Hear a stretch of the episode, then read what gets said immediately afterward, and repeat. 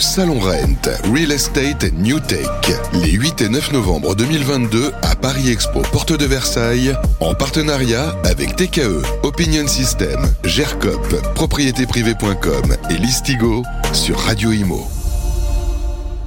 Bonjour à toutes et à tous, merci d'être avec nous. Voilà, nous lançons les feux de ce Rent, voilà, ici au Parc des Expositions à Paris, porte de Versailles. Real Estate and New Technology, c'est bien l'objectif, mais pas que. C'est aussi de parler de tout l'écosystème du logement, de l'habitat, de l'urbanité en globalité. Euh, J'ai eu le plaisir tout à l'heure d'animer le premier journal de lancement. Voilà, là, il est exactement 10h13. Vous êtes en direct et si vous n'avez pas la possibilité de récupérer cette information, sachez qu'elle sera en podcast tout au long de cette journée. Likez, commentez, euh, sans aucune modération. On est ravis d'être avec vous pour cette table ronde euh, dans laquelle on va euh, célébrer finalement, dans une certaine mesure, cette journée Solidarité Logement. C'est la neuvième journée Solidarité Logement, déjà. Euh, journée Solidarité Logement, c'est parce que, effectivement, là, vous allez voir tout à l'heure, dans ce salon, beaucoup de start-up, euh, d'opérateurs immobiliers, de moyens structuraux, des moyens financiers considérables hein, dans, le, domaine. Et eh ben, c'est pas uniquement le fait de s'anesthésier devant cette réalité en disant, ben voilà, on va se intéresser finalement du premier marqueur social. Le premier marqueur social, c'est l'habitat. C'est presque une vision maslonienne finalement euh, du dispositif. Et c'est pour ça que la fondation Ailogio, qui lutte pour mieux loger, pour le mieux logement, a été créée il y a 9 ans. Moi, j'ai le plaisir aussi d'en faire partie. Et c'est vraiment euh, un sujet. Et c'est un sujet d'autant plus important que dans les conditions actuelles, euh, bah, écoutez, les choses se désagrègent et elles se précarisent de plus en plus. C'est assez, j'allais dire, euh, inquiétant, pour pas dire même sidérant, quand on voit l'extraordinaire richesse accumulée par certains et l'extraordinaire pauvreté qui se creuse au quotidien. Je sais pas pour vous, mais moi ça m'empêche de dormir tranquille. Voilà, merci en tout cas d'être avec nous. Donc on va dédier toute cette journée, y compris les journaux du Rent, avec mon ami Stéphane Scarella, le patron du Rent, à la journée Solidarité Logement avec Ailogio, sa présidente Isabelle Larochette. On va démarrer ce plateau. Je suis très content de démarrer ce plateau avec des personnes aujourd'hui qui sont embarquées dans cet euh, engagement, embarquées, je précise d'ailleurs, bénévolement, faut le dire, et sur la durée, parce que parfois on a beaucoup d'enthousiasme les premières années ou les premiers mois, puis ensuite on se lasse. Les deux personnes qui sont sur ma droite sont là depuis 9 ans, depuis l'origine. Voilà, ils n'ont rien lâché, malgré parfois euh, peut-être même le chant des sirènes, et pourtant ils restent accrochés à cette idée, et Dieu sait qu'on en a vu quand même, on ne va pas fustiger, mais quand même, ils sont toujours présents. Je suis très content qu'ils soient avec nous. J'ai le plaisir d'accueillir Franck Tapiro. Bonjour. Ça va, Franck? Très bien. Voilà, Franck, depuis le début. Ah oui, depuis le début. Bah oui, avec Isabelle. C'était une belle rencontre. Tu avais plus de cheveux à l'époque euh, Oui, je les ai rasés hier. Ah, j'ai une petite excuse. D'accord. Mais euh, au bout de 9 ans, malgré les cheveux, il y a toujours la même énergie, toujours la même, euh, même volonté. Mais pourquoi? Parce que le, problème est encore plus grand qu'il y a 9 ans. Donc c'est incroyable. Et ce qui est parfois un peu étrange hein, dans le monde associatif, c'est plus on se bat, plus ça marche. Eh moi, le problème est, en fait, finalement, on progresse. Donc c'est quand même aberrant de se dire qu'on est parfois tenté de se dire est-ce qu'on est utile ou pas? Oui, bien sûr qu'on est utile, mais une goutte d'eau, plus une, plus une, plus une, ça fait une vague. Voilà pourquoi on est toujours là, pour bah, qu'il y ait de plus en plus de, gens qui militent à nos côtés et de plus de fonds hein, qui viennent dans cette fondation. Alors Franck, toi, tu es un spécialiste de la communication politique, tu es un publicitaire connu, reconnu. Euh, tu t'es embarqué dans cet euh, engagement et il y a une chose que moi je constate, par les faits, hein, c'est même pas une opinion, c'est que tu es quelqu'un d'extrêmement fidèle, fidèle. Et crois-moi, ça, veut bien dire ce que ça veut dire, mais tu le sais mieux que moi, tu es publicitaire, donc forcément, euh, des politiques, tu en as vu. Et euh, le fait que tu tiennes un type de ton profil, de ton envergure, tienne. Euh, parce que voilà, vous pouvez googliser Franck Tapiro, vous allez voir, c'est une star dans le métier. pendant 9 ans, moi je trouve ça super, voilà, c'est respect. Voilà. C'est les actes. C'est gentil, mais. Tu as toujours été disponible, tu es toujours venu aux réunions, tu t'es toujours engagé et tu as toujours dit les choses. Voilà ça vaut le coup de, le remarquer. Oui, mais quand on s'engage, je ne comprends pas qu'on puisse s'engager euh, pas à fond. Et quand on s'engage à mm. fond, c'est sur le long terme. Et surtout, quand on s'engage sur, une cause comme ça, à la limite, on peut à un moment moins s'engager quand bah, la cause euh, finalement euh, s'améliore, quand il y a de moins en moins de, problèmes de mal logement. mais il y avait à peu près 9 millions de personnes il y a, 13 ans, il y en a encore plus aujourd'hui, ah, vu la conjoncture et vu ce qui est en train de se passer par rapport au pouvoir d'achat, moi, je trouve ça formidable qu'il y ait un plan de, comme on dit, de sobriété. Mais j'aimerais qu'on lance aujourd'hui un plan de générosité. Merci. Alors, c'est là qu'on voit le Non, mais il, est, il, est, bon. Il faut dire qu'il est bon. Hein. Bon, euh, on a aussi euh, le soutien, le pilier, j'allais dire, l'artère fémorale de la fondation. Non, mais c'est vrai, la fondation Éloge. Alors lui, alors lui, il est extraordinaire parce que je l'ai rencontré absolument partout. La première fois que je l'ai vu, je sais pas s'il s'en souvient, c'était chez Mickey. Ouais. Eh oui, À une con- Alors tu faisais pas Mickey, hein, mais euh, euh, c'était une convention de Hera. exact. Et, Voilà. pour, et pour la fondation. Et c'était fin janvier 2016. Voilà. voilà. Il n'y a pas si longtemps, et pourtant on a l'impression que c'était une autre époque. C'est notre ami Jean-Luc Brulard, bien sûr. Ça va, Jean-Luc? Ça va, Sylvain. Jean-Luc, depuis de le début, accueil. voilà, depuis le début, agent immobilier, mais pas que agent immobilier, tu es devenu agent immobilier sur le tard. Toi, tu es un expert du logement social, faut quand même le dire. Je, me suis toujours posé la question, euh, euh, finalement, de savoir si c'est pas ça qui t'a aussi engagé, le fait que tu aies un parcours euh, logement social. Oui, ou, alors c'est peut-être euh, ce parcours euh, qui me permet de, croiser les deux. Je suis encore euh, au conseil d'administration d'un grand bailleur social parisien. Euh, c'est peut-être parce que j'ai inscrit à mon fronton euh, modestement euh, depuis longtemps euh, que ma mission, parce que je pense qu'on est tous là de passage et avec une mission, euh, c'est d'aider euh, chacun à son niveau euh, le plus grand nombre à se loger. Donc il y a mais on en parlera sans doute, euh, mille formes, et je crois qu'il faut qu'on sorte euh, des logiques en silo, on n'en a plus les moyens, et il faut euh, se rencontrer, partager, voilà. Donc, Alors moi, j'ai eu un grand plaisir de faire un jour un Mac de Limo. Vous savez, c'est notre matinale hebdomadaire avec Bernard Devers, le père Bernard Devers. En plus, on a, on a- j'ai un point commun à- à- avec lui, c'est que d'abord, il est lyonnais comme moi, euh, et il a étudié dans, un, dans une rue dans laquelle j'avais fait mes premières leçons de philosophie. C'était rue Sainte-Hélène, chez les pères jésuites. Et euh, c'est un type extraordinaire. Je me rappelle que j'avais un professeur père jésuite qui était marxiste-léniniste. Oui. Il était jésuite, marxiste, et, euh, c'était un type absolument incroyable. C'est le père Fournier à Lyon, qui est décédé depuis, qui m'a donné mes premières leçons de philosophie et qui m'a sorti comme il, tu sais ce qu'il me disait? Il me disait je vais te sortir de ta crasse médiévale. je, trouve, je trouvais ça remarquable. Euh, Bernard Devers a créé un formidable euh, outil, outil euh, au service des autres. C'est Habitat et Humanisme. Il n'a pas pu être avec nous aujourd'hui. On a l'un des bénévoles membres du conseil d'administration sur le plateau, c'est Stéphane Corr. Bonjour.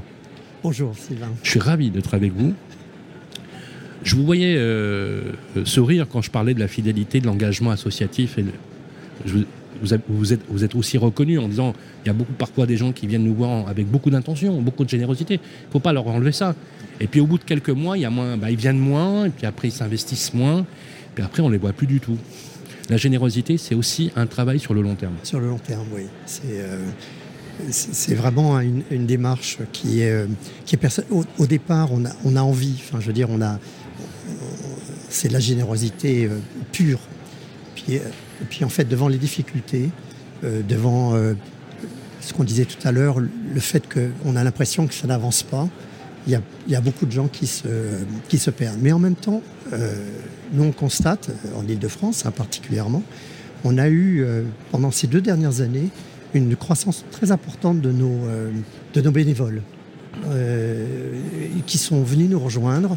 Il faut savoir que la région parisienne est une grande région et donc on a besoin, euh, comme on a aussi un parc immobilier, non pas très important, mais suffisamment pour, pour intéresser beaucoup de gens. Et en fait, on a des bénévoles comme ça sur l'ouest de Paris, sur l'est de Paris, dans le sud, partout, dans Paris, qui viennent nous rejoindre et qui vont avoir des activités complètement, euh, je dirais, diverses, à la fois de l'accompagnement de nos, de nos locataires, puisque c'est la base euh, d'Habitat Humanisme, mais aussi euh, dans toute la structure, l'agence immobilière, vocation sociale, l'ensemble, les, les bricoleurs qui viennent aider les familles. Voilà, c'est une démarche qui, qui a été créée effectivement par Bernard a, il y a maintenant plus de 37 ans. Comme quoi, Alors, là c'est long. On peut, on peut donner quelques chiffres euh, sur, sur la fondation, justement, Oui, sur, Habitat Huma- Humaniste, pour dire un peu la dimension sur laquelle, au début, et croyez-moi, c'était pas évident, parce que, tu sais, au début, créer un, un environnement... En fait, le Bernard Devers a créé une foncière. Oui. C'est un promoteur immobilier. Il est même considéré comme un acteur de l'immobilier. polytechnicien, je crois, Ah. un prêtre polytechnicien, semble. Si je me souviens bien, oui. Et Il- il est entré en religion à l'âge de 40 ans. Il n'y a, il y a jamais, trop tard hein, pour Voilà, bien faire. il, Non, non, c'est vrai. il a été pris d'une voilà euh, Ah oui, passion avec un parcours par- personnel, euh, mais il, il est d'ailleurs toujours très bien sûr très discret là-dessus, hein, bien évidemment. Et il a créé cette formidable environnement. Quelques chiffres sur euh, Habitat Humanisme pour qu'on comprenne bien ce que vous avez créé. Exactement. Alors, Habitat Humanisme, au départ, c'était effectivement des logements euh, sociaux. Et actuellement, nous sommes à 9800, euh, en- à la fin 20 2021, 9800 logements qui sont euh, à la fois issus d'une foncière, ce que vous disiez tout à l'heure, mais en même temps aussi, euh, on a un certain nombre de propriétaires qui, nous, euh, qui louent, selon nos conditions, à des personnes en difficulté. Donc, c'est tout à fait intéressant. Depuis peu, depuis deux ans, Habitat Humanisme a, également des EHPAD, un certain nombre d'EHPAD. Euh, nous en avons euh, actuellement 46 et il y en a trois qui viennent de nous rejoindre. 46 EHPAD, puisque c'est de façon cohérente entre l'accompagnement des personnes en difficulté, euh, la vieillesse, et nous avons également une, une activité, je dirais, d'accompagnement des personnes en difficulté, notamment des réfugiés. Alors c'est intéressant parce que tout à l'heure, euh, Jean-Luc, on a une table ronde avec la deuxième table ronde de joue sur la dignité de nos anciens, sur le respect de nos anciens et le vieillissement. Euh, je vous fais le pitch pour le débat qui, qui- qui s'engage on va commencer par toi, euh, Franck, si tu veux bien. Euh, J'ai relevé, on avait fait le- la baseline en fait du, du- du- du- du débat. La paupérisation des classes moyennes et des petits revenus s'est accrue de plus de 40% ces cinq dernières années. Mhm. Je pense que je suis même au-dessous au- au-dessous des résultats. Quand j'ai analysé, j'ai en fait comparé les niveaux de hausse des produits immobiliers comparés au pouvoir d'achat et à la dégradation des revenus sur notamment des populations qu'on appelle les populations vulnérables. hein. C'est les, personnes qui sont juste légèrement au-dessus des radars, euh, des radars sociaux. Le phénomène de relégation sociale a éloigné les populations des bassins d'emploi, parce que bassin d'emploi dit zone tendue, zone tendue très chère, donc je m'éloigne en fait de la zone tendue pour trouver moins cher en termes de logement. Donc du coup, je mets 3 heures pour aller bosser le matin, 3 heures le soir. Euh, euh, D'abord, un, je déprime, mais après, c'est clairement, j'ai plus carrément les moyens, puisqu'il faut mettre du carburant, c'est mal desservi, donc c'est l'éloignement euh, des bassins d'emploi. Donc c'est double peine, logement, emploi. Alors, euh, Les familles, les familles aussi. Abs- absolument. Alors, hausse des prix de l'énergie qui est conjuguée avec- avec l'augmentation qui est.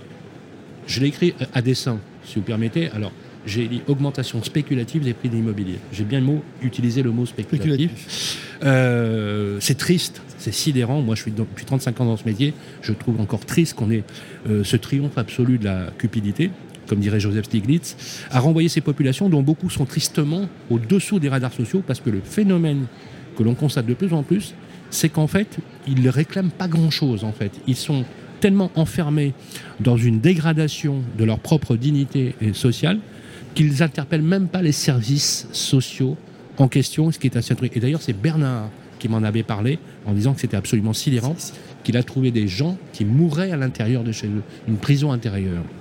Euh, on a même, j'ai même eu un témoignage d'une personne qui disait, euh, elle s'appelle Sherazade, elle était dans les Hauts-de-Seine, elle disait, j'attendais la mort chez moi. Je ne sais pas si tu imagines la force de, de, de, de, ces témoignages.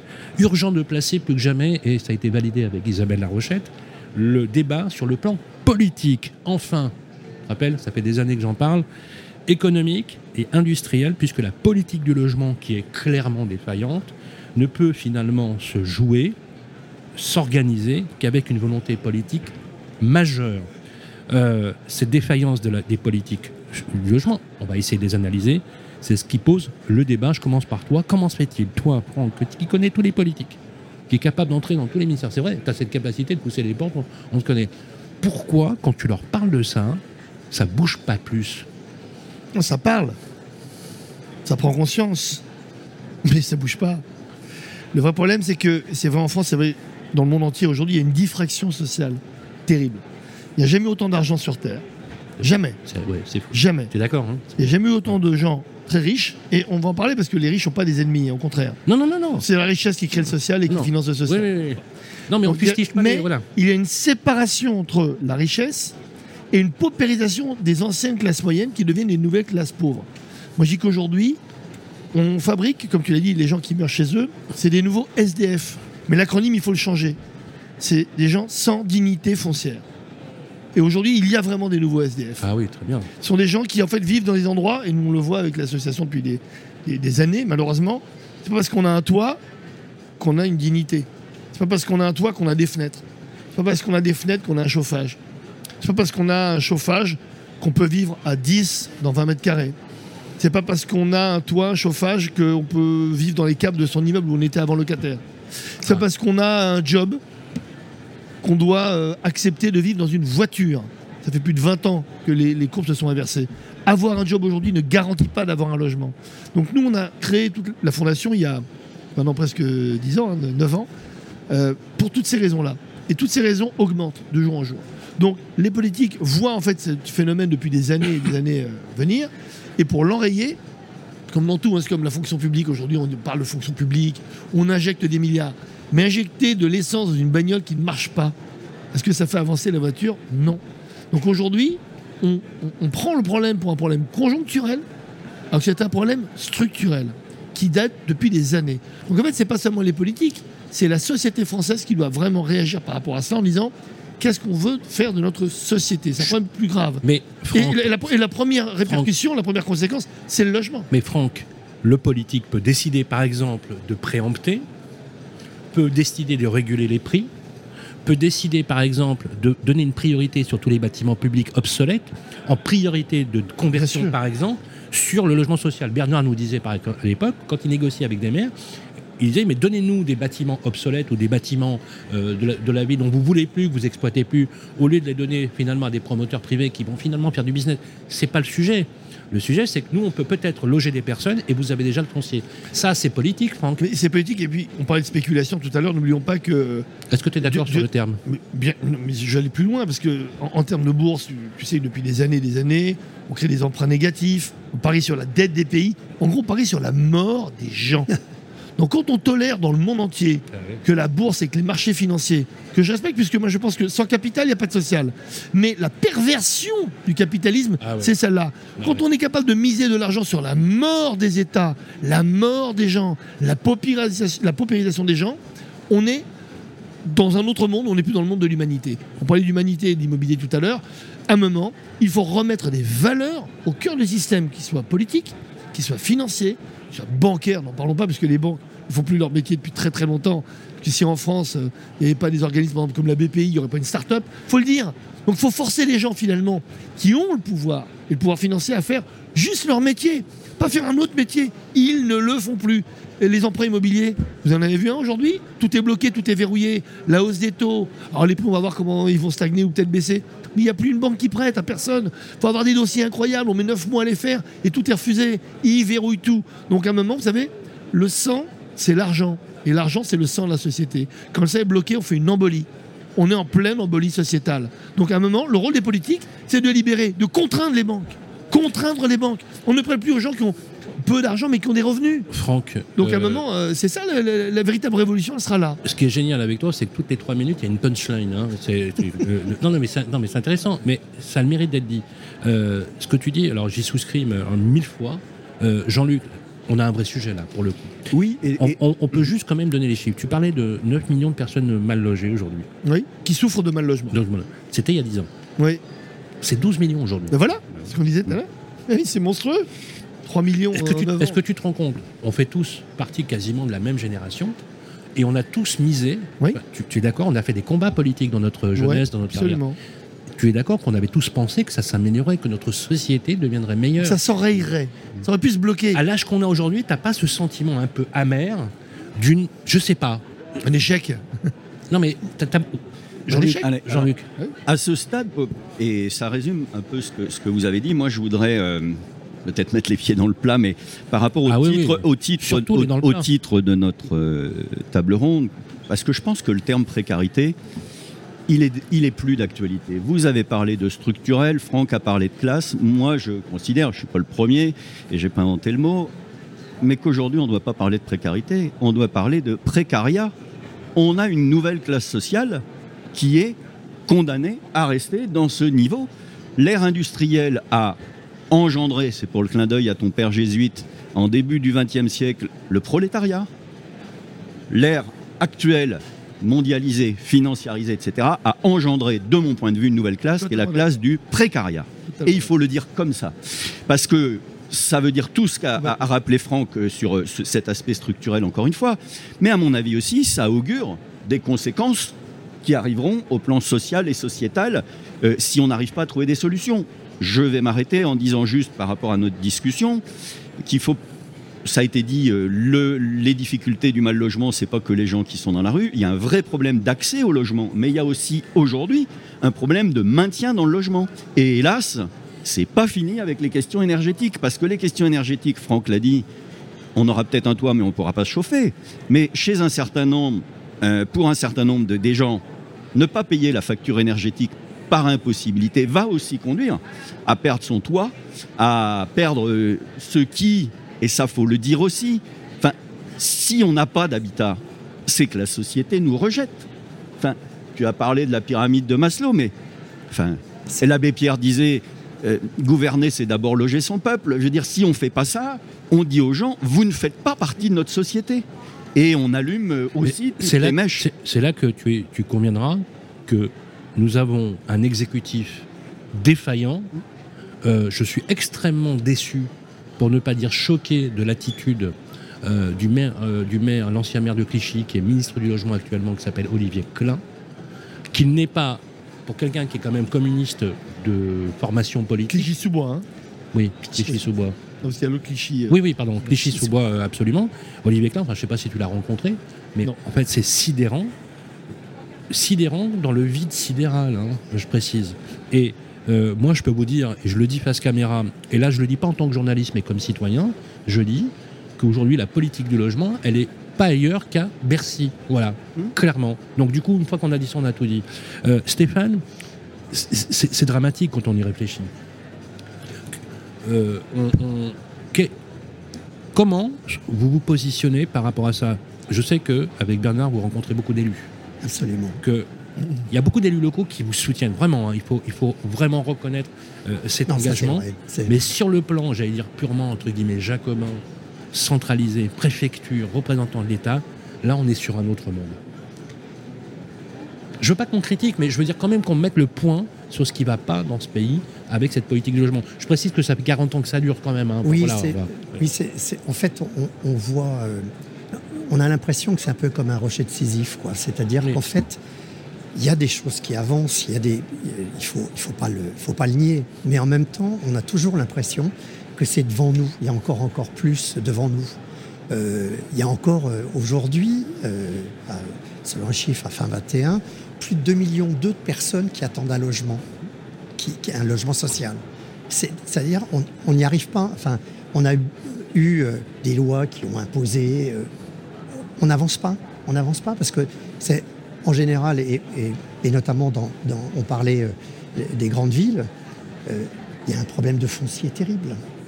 Le foncier, est- c'est ce que vous disiez tout à l'heure. Il y a des il y a des endroits où il y a maintenant il y a des bâtiments qui qui servent plus à rien. Et le Vide. prix vide, Vide.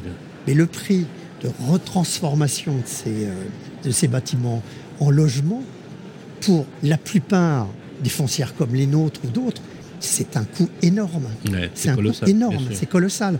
Et donc, on- est, euh, on- il y a toujours la possibilité de dire mais pourquoi ce bâtiment est vide, etc. Mais on est engagé dans un, un- un double, une double problématique. La première, c'est effectivement d'avoir la possibilité de faire de plus de logements, et en même temps, euh, la, je dirais, la détresse complète que l'on a sur les logements en termes euh, d'énergie.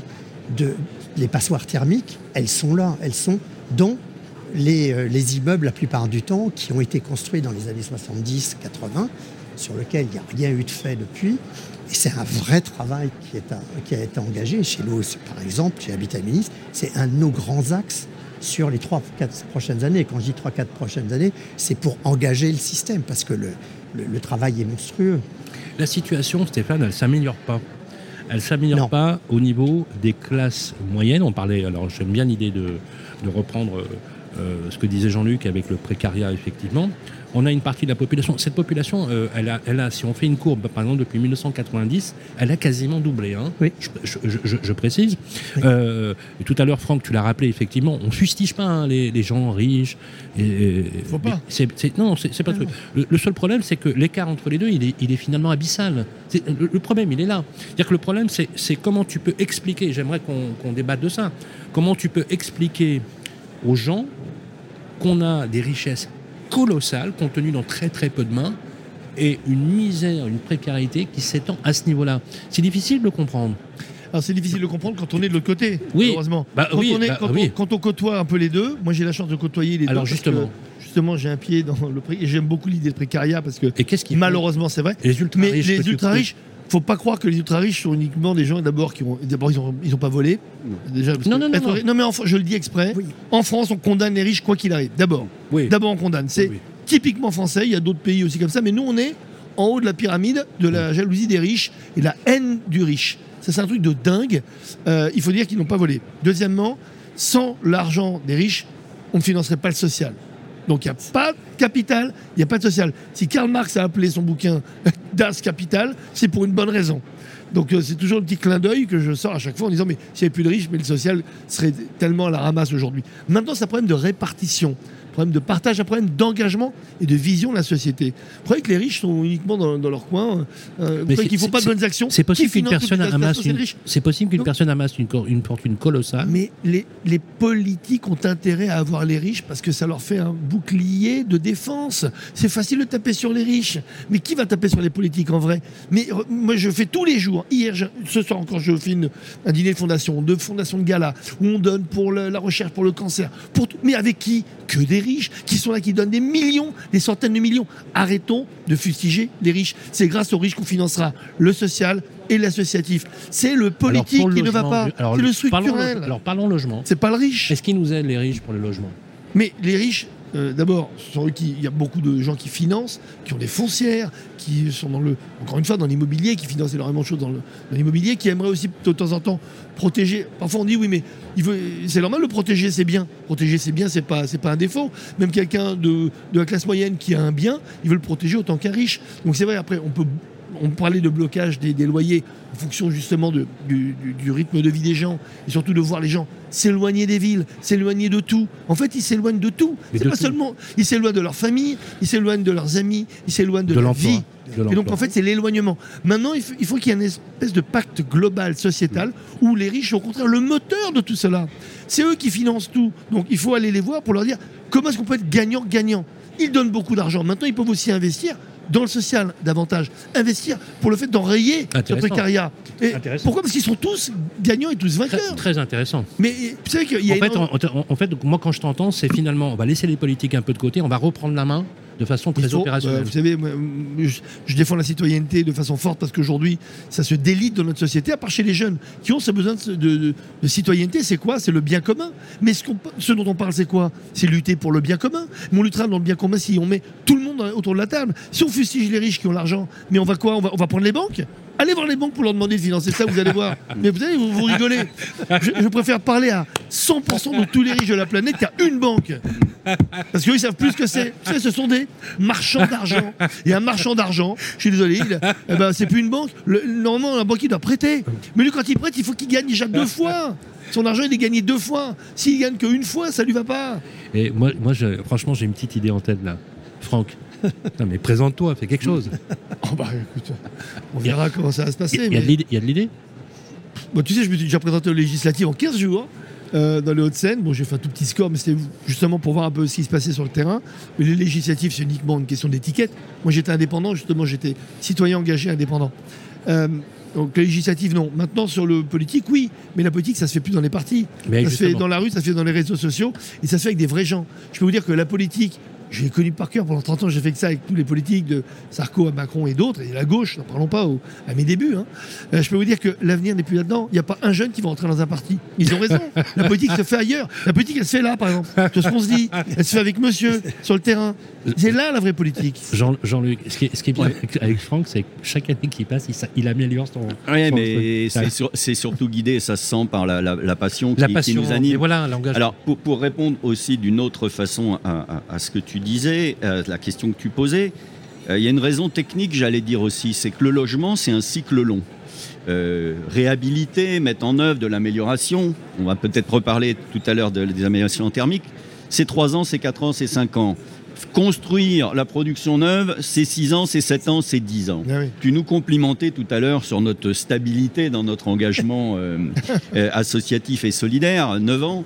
Mais bon sang, tant qu'on sanctuarisera pas euh, des jalons qui permettent de travailler sur le long terme, les opérateurs, y compris, je ne voudrais pas qu'on les oublie, je suis agent immobilier de proximité, beaucoup des logements sociaux de fait, des petits logements, sont la propriété de petits bailleurs qui complètent leur retraite avec ça et qui aujourd'hui, je voudrais qu'on va en parler sans doute, sont étranglés.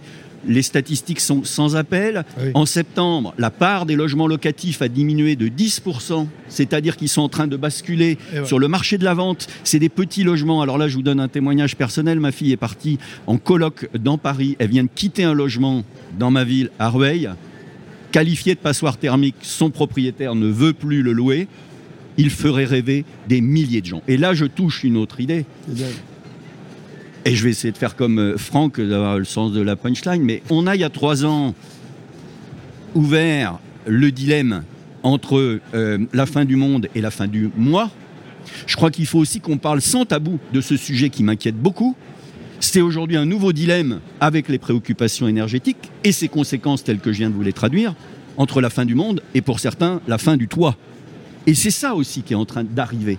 Donc, si on n'arrive pas sur le long terme, et c'est complètement contradictoire avec les rythmes électoraux, euh, politiques, Et etc. C'est pour ça qu'il faut que ce soit d'autres acteurs qui se l'approprient. Euh, le monde économique, euh, voilà. J'ai écrit, ça c'est pour faire écho à ce que dit euh, Franck, parce que, et là je reviens sur le politique, j'ai écrit en 2017 une tribune qui s'appelait L'IFI, encore une ineptie. On a supprimé, j'aimerais bien savoir pourquoi dans le détail, l'impôt sur la fortune. Non. En- non mais en, en- la- la- en le remplaçant uniquement sur l'impôt sur la fortune immobilière. Oui. Et Marc, ça, et Franck, ça va te faire plaisir. J'ai conclu cette tribune en disant je préférerais avoir des riches, très riches, qui font du patrimoine oui. sur du locatif qu'on peut organiser, qu'on peut Évidemment. avoir des loyers maîtrisés. Mais bon Dieu, si ça permet de loger des centaines de personnes, et aujourd'hui on a dit non, parce que l'immobilier, mais l'immobilier, faut le bannir ce terme. C'est quoi l'immobilier en France C'est immobile. à 80, non mais à 80%, Immobile. c'est du logement. Donc moi j'aimerais qu'on parle du logement. Alors, moi je suis un agent immobilier, mais je suis un acteur du logement. Je fais que ça. Et de faire ça, c'était stigmatisé en, en disant placer dans les valeurs mobilières, mais le logement, c'est l'endroit où il faut pas placer. Je trouve ça Alors, scandaleux. Jean-Luc, tu as raison. Et d'ailleurs, euh, j'ai lu là récemment, la semaine dernière, peut-être un- une lueur d'espoir où le ministre Klein disait Je suis en train de réfléchir au statut du bailleur privé pour l'amortissement, justement. Euh, C'est- c'est une- pour Habitat Humanisme, aujourd'hui, les défis sont nombreux. Euh, et, et je, je voudrais qu'on fasse un appel aussi aux maires de ville pour vous aider à vous donner justement du foncier, euh, des biens en requalification, mais pas que, c'est aussi les propriétaires qui jouent le jeu. Est-ce qu'on peut dire aujourd'hui euh, que on peut dire que c'est même presque rassurant qu'on a quand même des propriétaires individus oui. qui vous donnent aujourd'hui euh, des biens alloués parce qu'ils ont une vision humaniste. Pour certains, même spirituelle d'accompagnement, en tout cas, une chose est sûre. Et de que, que viennent finalement ces convictions, elles sont toujours les bienvenues si elles sont orientées sur le bien public. C'est pour ça qu'on les appelle les propriétaires solidaires. Dans notre jargon, chez nous, euh, chez Habitat Humanisme, parce que justement. Parce qu'ils renoncent à rentabiliser une Ah, partie d'entre eux. ils- ils sont sur, entre guillemets, pour faire simple, ils sont sur nos conditions. C'est-à-dire de. L'idée, c'est quand même de pouvoir louer à des personnes. Je rappelle quand même que euh, s'il y a en moyenne euh, un peu plus de 15% de, de personnes en dessous le seuil de pauvreté, chez nous, c'est 77%. 70 77%. 77% de nos locataires sont en dessous du, du seuil de pauvreté. Et Qui n'a fait que, que baisser en plus, ce Et- seuil, ce fameux seuil. Oui, de euh, pauvreté. oui, les- oui, alors c'est c'est compliqué parce qu'on Ouais. est riche à 4000 euros maintenant, donc c'est. Non, mais Selon, François Hollande, s'il vous plaît. Alors le seuil de pauvreté Non, individuelle et en Oui. famille n'est pas le même, etc. Oui. Mais il se situe entre 1200 euros et sur des familles jusqu'à 1800 euros de revenu global. Le- sur le, je parle de la- de- du foyer du ménage. hein. Voilà, foyer global. En général, chez nous, euh, il y a un seul, euh, une seule personne. entre 1200 et 1500 euros de Oui, revenu c'est ça. moyen. Et peux vous dire, moi j'accompagne clairement, si je peux me permettre, j'accompagne des per- une personne qui, euh, quand je l'ai accompagnée au début, euh, gagnait même pas 1000 euros par mois. Et elle, est, elle était charge de famille d'un enfant. Enfin, je veux dire, c'est quand même, euh, c'est des conditions. euh, faut, faut- enfin, La fameuse casse-T, parents isolés, vous savez, dans la- absolument, absolument. C'est Absolument. Christine Kelly qui a monté d'ailleurs une très bonne association là-dessus Mmh. pour justement venir euh, en aide En à aide. ces femmes isolées avec des enfants Oui, oui. Qui J'ai rencontré quelqu'un là récemment, je, vais, je vais le citer, c'est la, la société SAMB, euh, un collectif s'appelle Plus sans ascenseur. Il s'appelle Fouad Benhamed et en fait, il aide, il descend les personnes avec un système de, Ah, c'est de, génial. de- de chaises électriques. Euh, je voulais t'en parler justement, c'est un type extraordinaire qui a besoin de beaucoup d'aide d'ailleurs.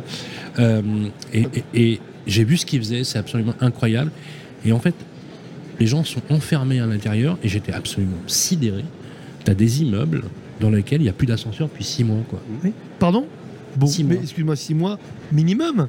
Euh, je me rappelle, il y a dix ans, j'avais vu un reportage là-dessus où, euh, dans une barre d'immeubles, on appelle les quartiers populaires, Oui. se dire les banlieues. Ouais, ouais, ouais. Ça faisait cinq ans qu'ils attendaient le, ré- le- le réparateur. Il venait, juste pour dire qu'il était là, il a mis un, un panneau Je suis Oui. passé, et en fait, le, il réparait rien, parce qu'il manquait les pièces. Vous imaginez Mais ça, c'est dans toute la France. vous imaginez les personnes âgées qui ne peuvent pas bouger, qui sont au- en, en étage absolument. C'est incroyable. C'est- euh, C'est fou. il y a des conditions de, de vie qui sont parfois totalement. Est-ce qu'aujourd'hui, en termes de ressources, bah, Habitat Uni, vous arrivez à équilibrer vos. Alors, on, on arrive à équilibrer, et justement, euh, grâce aussi, euh, je dirais, aux personnes et aux dons que l'on reçoit. Enfin, il faut savoir que euh, sur le budget euh, total d'Habitat Humanisme, il y a 15% qui viennent de dons et de, euh, fondations autres qui, financent euh, Habitat Humanisme. 15%, ça paraît pas beaucoup, mais c'est quand même euh, tout à fait important et ça progresse chaque année euh, légèrement. Alors, mais on, a, on beaucoup d'avantages à, à donner, euh, à aider euh,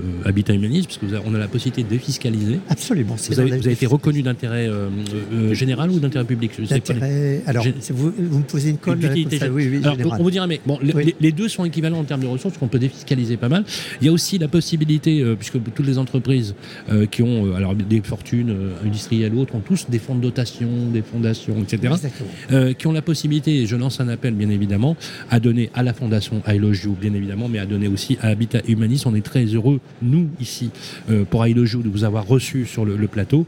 Euh, on fait un petit clin d'œil à Bernard Devers Oui. euh, en lui souhaitant toute la bonne santé et la passion qui l'anime.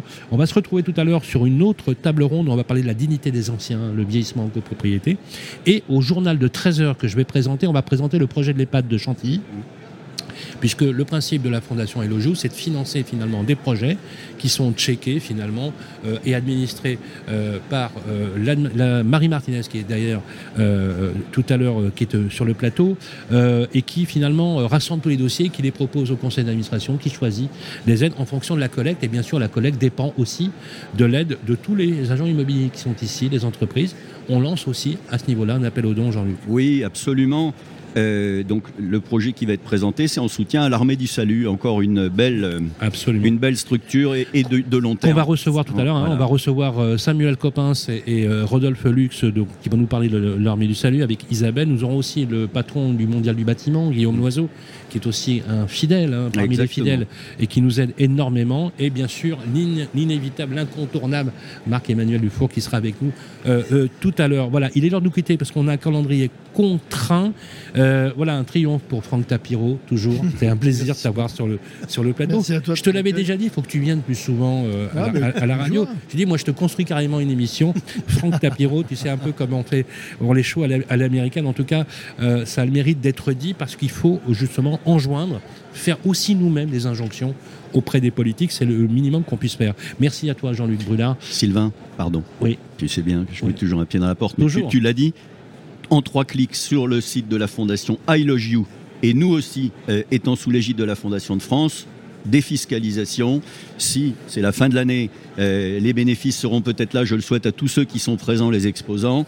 1000 euros de dons, c'est en réel une charge de 400 euros. Donc euh, voilà, toutes euh, les collectes, les petites, les grosses, sont les bienvenues. C'est dit, c'est dit. Voilà. Et un grand, grand merci. Je suis très heureux de vous avoir reçu, Stéphane. Stéphane Corr, membre du conseil d'administration de Habitat Humanisme et, bénévole aussi, parce que pour rappeler aussi, vous êtes Oui. un bénévole. Vous avez, vous avez, euh, une activité sociale et pourtant, sur votre temps, votre temps de vie, vous vous engagez euh, pour, pour les autres. Et je voudrais euh, encore une fois reciter finalement notre ami l'encyclopédiste Denis Diderot, formidable de modernité, qui disait la chose suivante dans une de ses maximes. Il y a, je, vais synthé- sy- synthétiser, il y a deux sortes de, de personnes. Il y a les crédules et les incrédules. Il dit parfois la crédulité est parfois le défaut des gens d'esprit. D'accord? L'incrédulité, le vice des sots. Il dit parce que fina- finalement les seconds, les sots ne voient dans le monde que ce qui est, tandis que les premiers voient le monde tel qu'il pourrait être. C'est ce qui rend les premiers téméraires et les seconds pusillanimes. Donc finalement, ça veut dire lâche, quoi, pour être très clair. Donc il y a ceux qui sont engagés. aussi, on parlait de foi. hein. Mais il y a Faut ceux avoir qui la sont- foi. Mais oui, il y, a- il y a ceux qui sont engagés, peu importe la foi qui nous anime, qu'elle soit spirituelle, déiste Exactement. ou pas, mais engagés parce que la seule chose qui fonctionne, et là je recite Lévinas dans euh, un livre qui est extraordinaire euh, de philosophie qui s'appelle Totalité infinie, quand il dit que la seule chose qui fonctionne, c'est l'altérité, c'est la trace qu'on a dans le regard de l'autre. Et c'est la chose, finalement, la seule chose qui, qui vaut, moi quand je vois Franck avec sa petite fille enregistrer euh, en making-of la, journée- euh, la chanson, je trouve ça remarquable. Tout est, tout est dit, malgré ton parcours, malgré, euh, euh, malgré ta réussite, et tu n'es pas dupe de ça. Ce qui est bien, humainement, c'est que ni l'un ni l'autre, vous n'êtes dupe de ça. Jamais. De toute façon, il faut être ni blasé, ni. Voilà. il faut regarder devant, faut, faut garder de l'espoir, il faut garder la foi et se dire que même si les choses sont quand même mal barrées, on est toujours là pour se battre parce qu'on n'a pas le choix. Il faut se battre. ça a justement quelque Faut chose résister. de rassurant, hein, Stéphane, que nous ne soyons pas blasés Absolument. par ça et qu'on qu'on ait gardé. Et, et d'autres l'ont dit en d'autres temps, euh, garder sa capacité d'indignation. Le jour où on va perdre ça, on aura tout perdu. Voilà. Et d'émerveillement, les deux. Et Alors, vous réécoutez, Tu as raison. Vous réécoutez sans modération. Vous allez sur le site d'I Love You, vous allez sur le site d'Habitat et Humanisme. On va en reparler toute cette journée. Surtout, vous nous écrivez et vous partagez votre avis et on a besoin de vous. À tout à l'heure. Merci. Le Salon Rent, Real Estate and New Tech, les 8 et 9 novembre 2022 à Paris Expo, porte de Versailles, en partenariat avec TKE, Opinion System, GERCOP, propriétéprivée.com et Listigo sur Radio Imo.